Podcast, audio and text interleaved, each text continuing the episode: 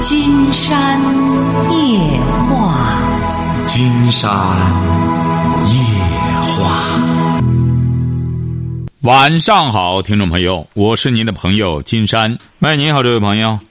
哎，你好，金山老师。啊，我们聊点什么？哎，是这样的，我有感情问题呢，想跟您咨询一下。您多大了？我我今年二十八岁。嗯。我的我的男友呢和我同龄，啊，我们都是本地人，父母都已经退休了。您是哪儿的？我们都是济南本地的。说吧啊。啊，嗯，是这样的，那个呃，我俩是高中同学，但高中的时候不是说是嗯非常熟络的那一种，就是同班同学。然后到了后来呢，那个。直到今年年中的时候，我们就是同学聊，同学之间聊起来的时候，说我俩都单身，然后当时就是这样联络上了。联络上了之后，呃，过了一个多月，就是他也是来追求我，就还就一块儿吃饭啊，了解，嗯，也是接送啊，对我挺细心的。当时他表白了以后，我就同意了。同意之后，他带我去，说是父他父母想见一下我。当时就见了他父母，他父母就觉得到了我们这个年龄，也是适婚年龄了，该想一下结婚的事情了。嗯，如果觉得可以，就是说两个人筹划一下结婚的事儿。嗯，我觉得可能带我见父母也是那个想法。到后来就是他又带我去见他爷爷奶奶。当时见完了之后，我们双方父母也都见面了。嗯，他家里有买了房子了。嗯，他当时房子要装修嘛，当时就问问我这个房子装修，呃，参考让我给一下意见，比如买这买那儿，也是让我跟着一一起去逛嘛。我们家觉得是不是就是应该拿一些装修的费、装修费啊之类的？我们当时就暂时，因为当时比较急嘛，嗯，自动取款机就只能取两万，就先给了他两万块钱，他家里也就拿着了。那收了以后，到了后来，当时我的车，我家也有车，为结婚买的车嘛，就是可能是我俩认识之前买了半年，就是也是新车，一直没开，就当时开到他家去了。嗯，当时想着就是我家这边，因为这个是开放式小区嘛。放车确实不大安全，而且我平常上班离单位比较近，我一般不开车，就想放在他那个地下停车场。但当时他那个他说老放着也不好，他当时就是也开，嗯，到了后来呢，现在是这个问题，就是他又不提结婚的事儿了，让我觉得就是挺挺挺想不透的，就是为什么他的意思好像他因为比较内向嘛，我还是比较外向的。他觉得自己，呃，觉得结婚离他太遥远了。但是他有个特殊情况，他之前有过一次短短暂的婚姻，他和他的女友大学女友相恋了四年吧，当时结了婚，领了证，但是没有办仪式，又又离婚了。当时有，但是我没有觉得这个事儿，就是我我不是很在乎这个，我觉得只要没有小孩儿，然后我觉得他也挺不错的。我就想再相处下去试试，但是我觉得是不是因为这个他受了打击，或者是怎样？就是现在就是他父母都很想就是结婚这件事儿，而且他们定了两次时间了，都给改掉了。就当时是说他刚换了新工作，需要三个月的试用期。嗯，这不也是有理由的。啊，我我们家都没有事儿，就是说你们家选就行了，你们男方定定好了，我们这边就是通知家里亲戚，咱们就是一块选酒店，一块去张罗这些事儿。但他家定的六号，就他奶奶也定了，说老人哎就指这个日子就行了。后来又说他那个试用期三个月嘛，我家也说没问题。然啊，当时亲戚也都问，因为看朋友圈发那些，我们俩还拍了婚纱照。当时看朋友圈发了婚纱照，亲戚们都问啊，我们就我妈就给我们家说了，就当时是亲戚问的，我们家就是很被动的去说这个事儿的。但是到了现在，提结婚这个事儿，他就一直就他们家都亲戚们都问啊，呃，我当时就是跟着一块儿去吃饭聚会吃饭的时候，他就说这个事儿，你别你们别管了，我们两个商量吧。结果这个事儿一再推，我就问他，他就比较内向不说话，然后一再一再的反复的问，就是都冷淡他几天不理他冷战，他才说，呃我我还没想好，我觉得，嗯我对结婚这个事儿还没有没有想法。我说你没有想法，你现在走到现在了，你为什么之前你家人提结婚你也就提，然后你到现在你又跟我说你不想结，那家里都知道了，亲戚也都知道了。结婚照也发了，你是什么意思呢？我实在想不透他怎么想的。嗯，有些被动型的人就是这样，到这时候他需要你促他一把，欲擒故纵啊！你觉得？你说实在不行没关系，那咱俩就先你自个儿想去吧，自个儿想我干什么，立马撤出来，没准这一下他就说了。啊！我说了，我我这个事儿至少干了两遍到三遍了。我给他，他他妈妈也打过电话给我说说，哎，你你别，你先别着急，你给他个机会，你别那个。我说阿姨，我已经二十八了，我说我到了适婚的年龄了，我不能再把自己再放太大了。我父母想早一点看着我结婚，然后他想看着我有小孩儿。我到了这个年纪了，我也想趁我在这个年纪，就是有有自己的小孩儿。我也知道女人太大了以后对这个生育也不好，就是再说我觉得他是合适的人。你不要说的太多了，你越这样说呢，他越下不了决心。你呢很简单，他可能呢经历那些事儿之后，他就可能对有些女性过分的主动，他可能反而会有一些想法。为什么这么主动呢？他为什么这么着急呢？有的时候欲速则不达，就是这样。你越这样解释呢？反而是更和他的想法吻合了，哎，你完全可以就这样，行，你好好想想吧，我们可以干什么，该怎么都都该干什么干什么不就得了吗？哎，这个东西啊，他着急没用，你越着急，他越不着急了。那你很简单，你就不用再多去做解释了，他会有一个反悟的。你越这样越被动，你越这样弄越被动。他虽然是说不提结婚这个事儿，但是他老是让我上他家看他父母，陪他们家一块儿吃饭。但是他父母每次又给我提结婚这个事儿，他说：“哎，你你看你别不着急了，你看你俩年龄也都不小了，家里也都有房有车的，你赶紧筹划结婚这个事儿。”我说：“不是我的问题，我说你你跟你儿子商量一下，商量好了再跟我说行吗？你说你之前都提了那么多次了，你金山觉得啊，关键是你你太被动。”这个结婚的事儿啊，最终就是你俩的事儿。如果要是他儿干什么的话，你如此，你不能驾驭你的，你的未来的丈夫的话，你不能驾驭他的话，老想通过人家父母干什么，这使不上劲儿。你得给他，他是主要的因素。哎，很简单，你得和他能摆平这事儿才行。你现在就做工作做错地方了，你老想周边都施压。越施压，他越没信心，他不知道什么意思。你这什么意思呢？你周边都弄这一套，就逼着，这不成逼婚了吗？很简单，你不用给他爸妈干什么，你完全可以接过来。行，我也考虑考虑吧，这不就得了吗？你越这样，人他家反而不着急了。哦，不是我儿子的事儿，你要回过头来说，对我，我，我，我想再考虑考虑。那么他很有可能会给他儿讲，你看人家得考虑考虑。你看干什么？哎呦，他一看，哦。原来这个女生不是嫁不出去啊，原来是人家也考虑了，你这样才会让他感觉到你不是滞销的，你是畅销的。你说你这搞来搞去不是我的事儿，全家人都在说你怎么不干什么好？他越觉得有市场了，看了吗？整个就是我在干什么？哎，他反而自我感觉就特别好了。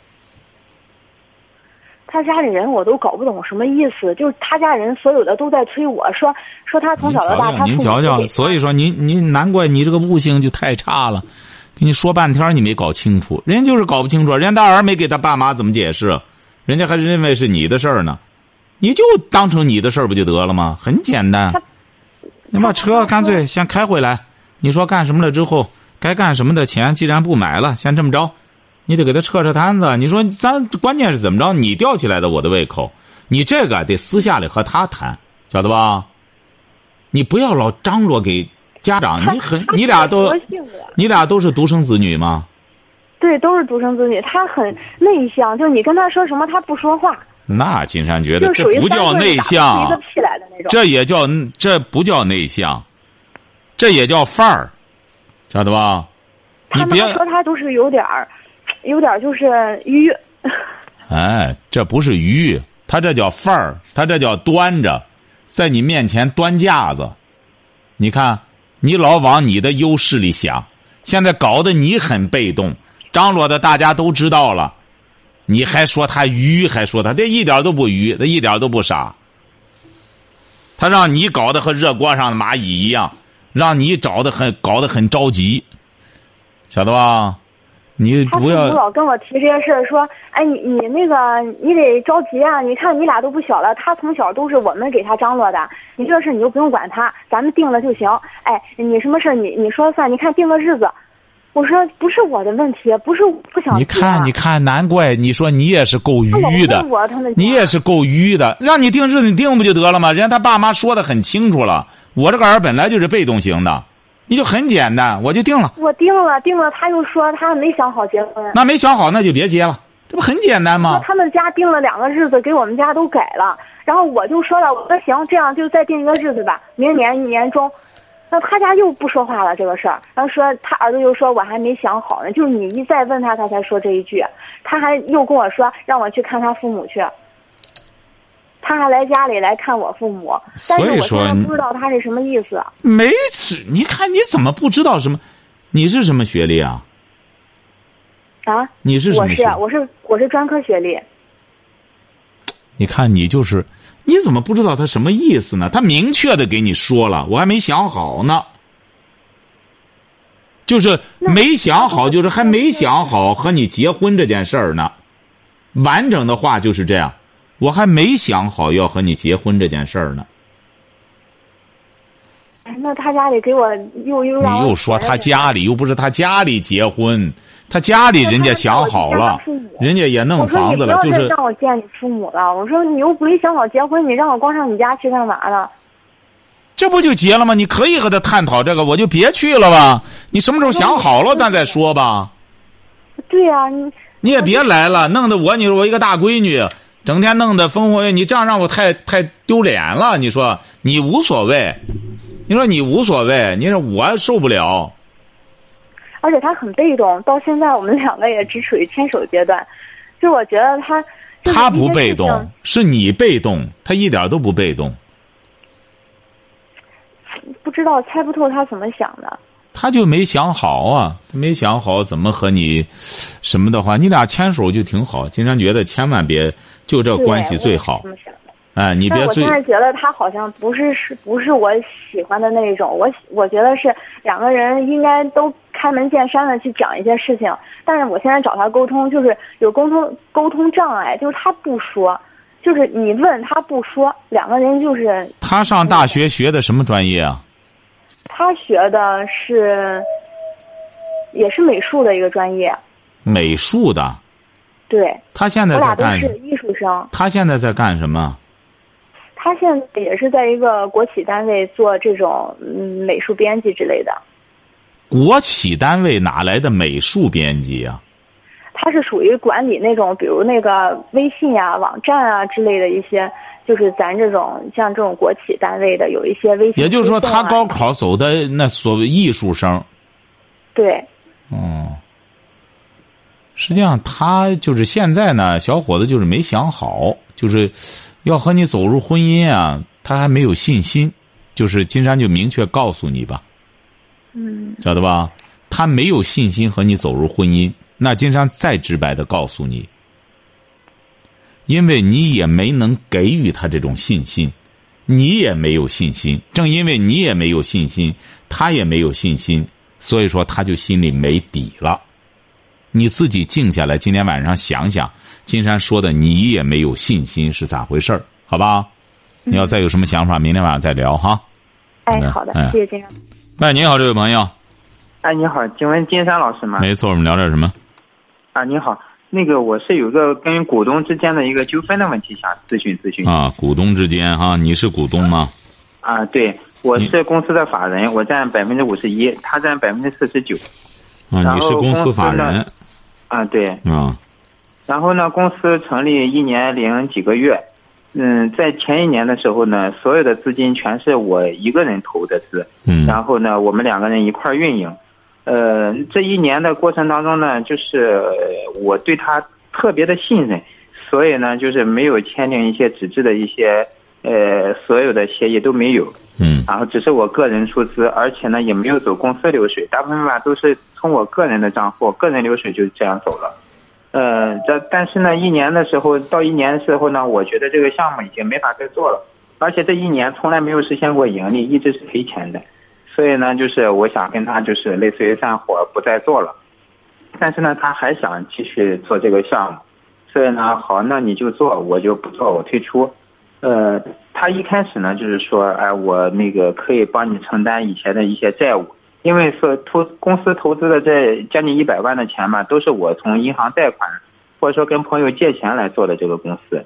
他一开始还说帮我偿还债务，结果呢，帮我偿还了两个月吧，因为都是按月还的嘛。偿还两个月，然后再以后呢，就是各种耍赖，各种赖皮的那种那种做法，就不再为我承担债务了。然后呢，我后来又后来又过了这两个月呢，逐渐的认清他这个人的这种为人处事，这种各种耍赖的手段。呃，所以呢，我呢现在呢已经类似于到我的底线了，就是好，那我就认了，认栽了。呃，我至少跟你撇清关系可以吧？然后我就是那个公司可以注销。好，他一开始同意，后来又不同意注销了，因为他想运营。好，那我就转让给你，免费转让给你，行吧？那他现在仍然转让，还是拖着，那个不去做，所以呢，我就就各种的，然后我去咨询律师啥的，律师也说你没有纸质的一些协议不太好，就是去处理。所以呢，我现在这种情况就是不太不太懂怎么该去做了，然后被他缠着吧，特别烦。那不行。你现在像这种情况，你要明智的话，你也别找律师打什么官司，你还是得和他谈。你俩呢，毕竟是这个公司就你俩人你俩弄不好之后呢，只能是别人受益，这就说棒与相争，晓得吧？嗯嗯。你说我回避一个什么？你怎么可能回避呢？你俩是这合作人。啊。哎，你只能就是哪怕是现在耐着性子，你这经商多少年了你？嗯，四五年吧。四五年。哎呀，这个经商啊，我们现在很多人啊，特别年轻的，他并不知道这个经商需要什么样的素质。嗯。你比如说，你这经商，你觉着，呃，经商人的最主要的素质是什么？您说。不是你体会的经商人最主要的素质是什么？我觉得很重要一个点是诚信。其实啊，嗯，你说这个诚信，怎么叫诚信呀？个人站在个人的位置上，都觉得自己很诚信，晓得吧？嗯啊。实际上，真正这个经商，还是我们中国的传统文化说的到位。和为贵，和气生财，晓得吧？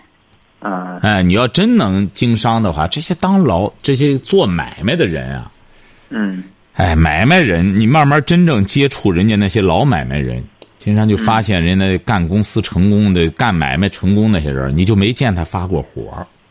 嗯，晓得吧？你脾气太大了，你怎么可能做买卖呢？你就做门脸生意，整天吊着个脸，人谁上你这儿来？嗯，哎，合作生意那就得和为贵。门脸生意就得和气生财，啊！你通过这个事儿呢？你多大了？我三十二。对呀，你这现在还年轻，你就得慢慢把这个事儿化解呀。主要化解还得和他化解，看看怎么能够说服着他。既然想要，就怎么能说服着给了他，你就算解套了，是不是啊？你比如说，你得想办法。他说他要好。怎么哪一天高兴了，和他定一个纸质的东西？好，这些东西我转给你，怎么个弄法？哎，只要他最终算计着可以了，都弄好了，一签，都一签名，这个他才好使。嗯。哎，你得想办法去弄这个。那么他有顾虑，也是很正常的。嗯。是啊，你一个公司，他想干。但是又得付出，人都是这样，老想贪便宜。嗯。那么你慢慢的耗耗之后，你觉得已经是耗不住了。嗯。他也觉会觉着耗不住的。嗯。哎，你要实在不行的话，今天再给你出个主意。嗯。你可以再找第三方。嗯。哎，你不要老和他这样干什么？你这个你这个生意，既然能做到这样。你再找第三方，人家要要的话，那就是人家收你俩的问题。可能对他就是一个冲击，没准儿到那时候就能化解你和他。一定要记住，不管和谁，一定要搞一个文字性的东西。嗯哎，你这样才好使。嗯哎，你不能气馁。很多做生意的人就是这样，赔本赔到底。你就还经常说那个史玉柱，史玉柱几起几落，嗯弄了个巨人大厦，赔的自个儿都跑了，都赶快躲起来了。啊那也很难受啊！那你想那么多债主子找着他，多难受啊！嗯。哎，做生意就得有有这个有这个执着的精神，有这个韧性才行，嗯。晓得吧？行。哎，先别琢磨着撕破脸，好赖的和他继续谈，然后找第三者。第三者看不行，我把公司给你了，你顶多就是你交不交，你不交怎么着？哎，这样。好，你要实在行，你要干什么的话，我可以给你，毕竟咱俩合作的，马上我们得签这个，我也得干别的。嗯。你先把那些东西啊都都弄好，嗯晓得吧？嗯，哎，好嘞，再见哈。好谢谢您哎，好嘞哈。哎，你好，这位朋友。哎，你好，金石老师。哎，我们聊点什么？呃，我想呃想请教您那个咨询一下这个呃选择职业问题。你多大了？呃，我二十五岁，你是什么毕业啊？呃，我大专毕业。嗯，说吧。呃，就是现在我干的职业是房地产那个内勤呃兼司机，嗯就说白了就是打杂的。嗯嗯，但是现在有一个从北京来的一个北京现代汽车制造厂嗯迁到三城市了，然后那个他现在正在招人，那个待遇吧比这稍微好一点儿。你看我该选择怎么选择呢？北京在北京干嘛？他那个北京现代汽车制造厂迁到沧州了，他不经济经济。你现在你？在哪里啊？我现在沧州。在沧州啊。就是这个北京的一家现代汽车制造厂在沧州，迁沧州了。对，迁沧州之后，怎么着呢？你想选择这个？你到这个关键，你到这个汽车制造厂干嘛呢？呃，因为我学的是汽车修理，啊，他那是好像是总装车间，他现在还没有迁到沧州，他现在已经开始招工了。呃，已经招了，招了招走了一千多人了。嗯，你要让金山觉得你这个好，因为你本身学汽车修理的。如果要是你哦真是成为这个现代汽车生产这个作业线的一个骨干员工的话，将来你在这方面再好好动动脑子，再深造一下的话，显然是有前景的。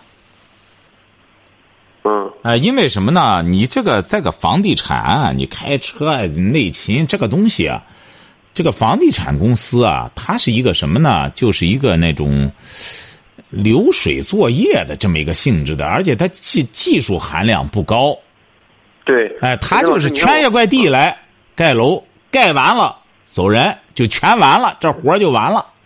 嗯，对。哎，所以说它没有什么技术含量。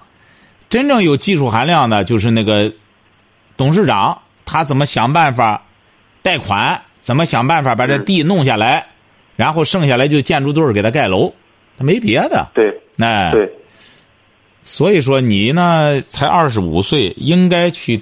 如果要是能聘任到这家，他指定是一家很正规的企业啊，是不是啊？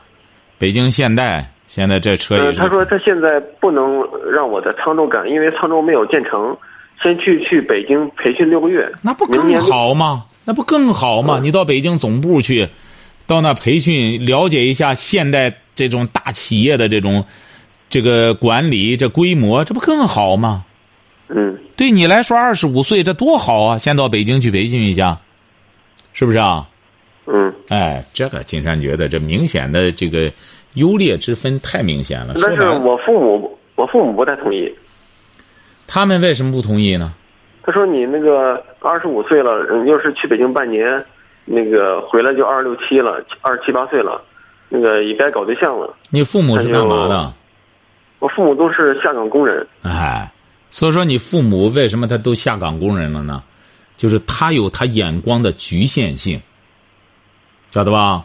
不是说你父母这个建议不好，你父母呢就是太功利，就是觉得你现在你要知道，你在这个房地产公司，你你在越来越萎缩，这再成了尾盘的话，你慢慢的你在这耗着，就是说白了，有女的来了，他也不找你，晓得吧？他这个找对象不是我，我到岁岁数，我在哪耗着，就来女的就来找我了，不是这样。我现在所负责这个嗯那个工作呢，就是比如说交水电费啊，呃，给老总买个东西啊。你这个就比较舒坦，就说白了挺舒坦，就是很自由。啊，对呀，你这个自由你别忘了，你是用青春换来的。对，我也感觉。你一个二十五岁的小伙子，整天给个老板打杂，交个水电费干什么？你是挺舒坦，你别忘了，你不是老二十五岁。嗯，晓得吧？女孩子找对象也不是找，我看哪个小伙子那工作特别舒坦，他不是这样找，他得看哪个小伙子有出息，晓得吧？嗯。哎，金山觉得你这个事儿呢，这个就得，嗯，义无反顾。你要真到现代这个企业之后，得应该就是我要干，不但要干好，我争取将来能干上这个班组长、车间主任，甚至再再干的更高层的管理，你得往这个目标奔才成呢，晓得吧？对，哎。金山觉，金山觉得是这样，你可以再和你爸妈商量一下，好不好？行行行，老师，老师还有一个问题，说，就是那个上回听你节目有个搞对象的叫谈恋爱嘛，谈是说话，恋是比如说怎么样变得有情趣儿，变得不乏味，而且不是不是不是不是不是不是。谈，他谈到了一定的境界，包括你说这个趣味性什么的，这这一切都在谈上，晓得吧？我感觉我很乏味。你听着，这不说吗？嗯，都在这个谈上，谈的达到了一定的境界，才有可能恋你，这女孩才会恋上你，晓得吧？嗯。哎，你为什么乏味呢？你反思过吗？你为什么会乏味呢？你觉得自个儿自个儿都觉得自个儿谈话很乏味吗？为什么？这个我没想过。因为金山觉得你现在二十五岁乏味是很正常的。一个小伙子现在年龄这么小，呃，就是谈话还不够丰富，很正常。因为你阅历也少，经历也少。那么随着你将来，爱好也特别少啊，我爱好也特别少啊，这很正常，这都很正常。金山觉得一个年轻人，他可能吗？说白了，你现在。二十五六你就成精了，那别人没法混了。每一个人都是这样过来的，由幼稚到慢慢的成熟，到变得富有魅力，晓得吧？嗯。你二十五岁现在开始努力，一点都不晚。你得，但是得明确这个目标和方向。嗯，对我，我听你讲过，说林语堂说过一个一句话，就说把目标放得远一些，嗯。迷茫会少一些。他不光林语堂这个，你得坚持听金山的节目，哎，同时呢，节目三个月了，哎，同时呢，金山也说了，你得有自己的精神后花园。女孩子，老师，我还是也是读过您听见那本书了，对呀，就是我始终想不到这个精神的乌托邦和精神后花园到底是什么个概念。那金山很多资料，金山举个例子哈，你比如说，你有物质的，你有物质的。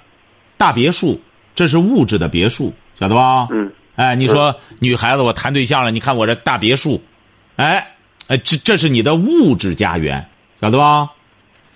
嗯。往往这个女孩子奔着这个大别墅来的这种女孩子，你知道最终是什么结果吗？她就会琢磨着，这个大别墅怎么能成了我的，晓得吧？只能吊起她的贪婪来。而这个精神的花园。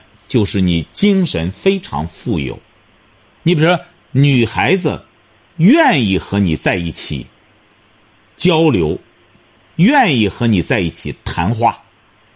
金山举个例子，你比如说现在大家都知道，这个世界上有两个大画家，一个是这个当时就是基本上就算是那个时代的人，一个是毕加索，一个是叫梵高。梵高的画呢，可以说比毕加索的画都值钱。但是梵高在世的时候，梵高这个画家哈，嗯，呃，因为梵高的画到现在简直是价值连城。梵高的，但是梵高在世的时候，他的画好像是不值钱的。不但不值钱，他就卖出一幅画去。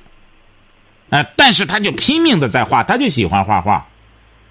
他唯一的朋友就是几个妓女，这妓女说白了也不和他谈正事儿，甚至就戏弄他，让他把耳朵都割下来了。这就是梵高，他死了之后，他的画值钱了。但毕加索就不一样，毕加索他活着的时候，他的画就越来越值钱。他的女朋友谁也不知道他究竟有多少女朋友。为什么呢？你知道为什么吗？就是因为毕加索会说话，晓得吧？哎，他会经营。那么一个画家，他是一个有故事的画家，每一幅画，他都有他的故事。我这幅画是怎么画的？这幅画它为什么值钱？这幅画是怎么回事那么很多人，包括老板在内，包括女孩子在内，都愿听毕加索在讲述他的创作的故事。你比如我们中国很多文人，包括画家在内，就喜欢当闷葫芦，就觉得我就不会说，我光会画，这不行。人呢就是这样，他有手有嘴，你除非不爱说话的可以，你得有一个很好的经纪人。你包括我们现在很多演员也是这样，他自己口才是不行的，他所以说他必须得找经纪人，知道经纪人这个活吗？知道。哎，你比如有些人说，金山老师你怎么不找个经纪人？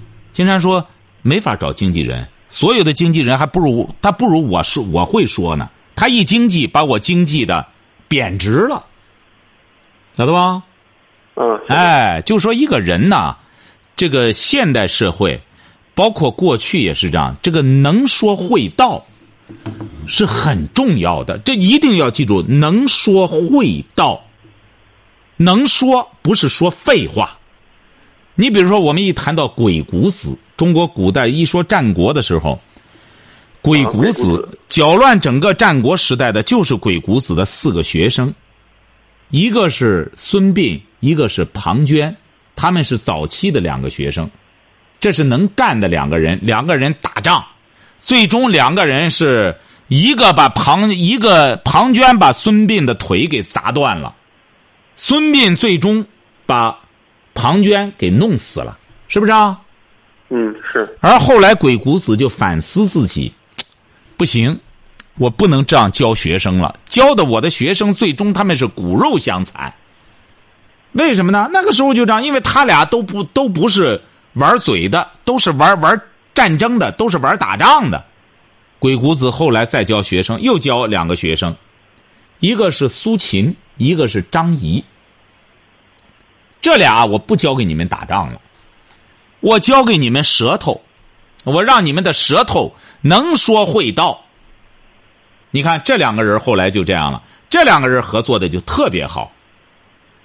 哎，苏秦需要张仪配戏了，张仪就会在别的国家配合他，反正都是玩嘴的。哎，最终苏秦干到战国，你这不是说现在研究吗？说世界上最早的联合国在哪里啊？在中国啊！春秋战国的时候，联合国秘书长是苏秦呀，挂六国相印，六个国家的丞相，是不是啊？这不就联合国秘书长吗？那些小国家，哎。所以说，最终他俩你看就合作的特别好，为什么呢？因为他得需要这个人能说会道了之后，他得有有思想，哎，他得这就是所谓的金山说的那个精神乌托邦。你比如说，当你这样和一个女孩在一起的时候，她需要你，你需要她，你俩就揉在一起了。你有什么话？别人理解不了你，你就想和他说。那么他有什么话，他找不到倾诉对象，他最终要找你。所以说，你们俩怎么着都分不开。这就是相伴夕阳的很多夫妻。嗯，那我相亲相呃也很多了，六七十个了，成的很，就是没没没没正经处过。最多是半个月就散了。像你现在，刚才金山不是说了吗？现在这女性啊，越来越成熟了。她找男人呢，她也得找一个呢，她觉着可以依附依托的。你现在找不上，对你来说你很幸运。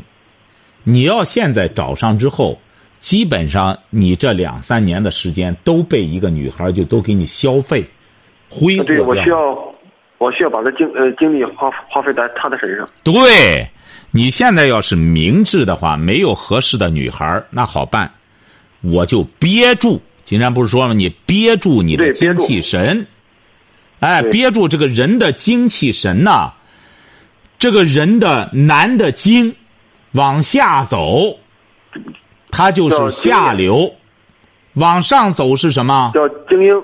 不是往上走就是风流。哦，晓得吧？都流，但往上走就是风流。女人的血往下走就是什么？月经就是废了，这些血都废了。往上走是什么？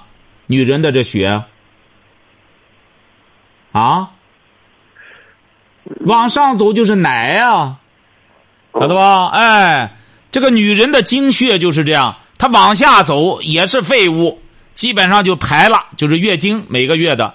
而她一旦怀了小宝宝，她再往上走，那就是奶呀。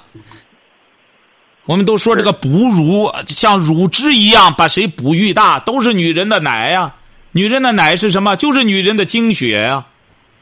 男人的精血也是这样，你往下走就是下流，晓得吧？都废了，往上走它就是风流。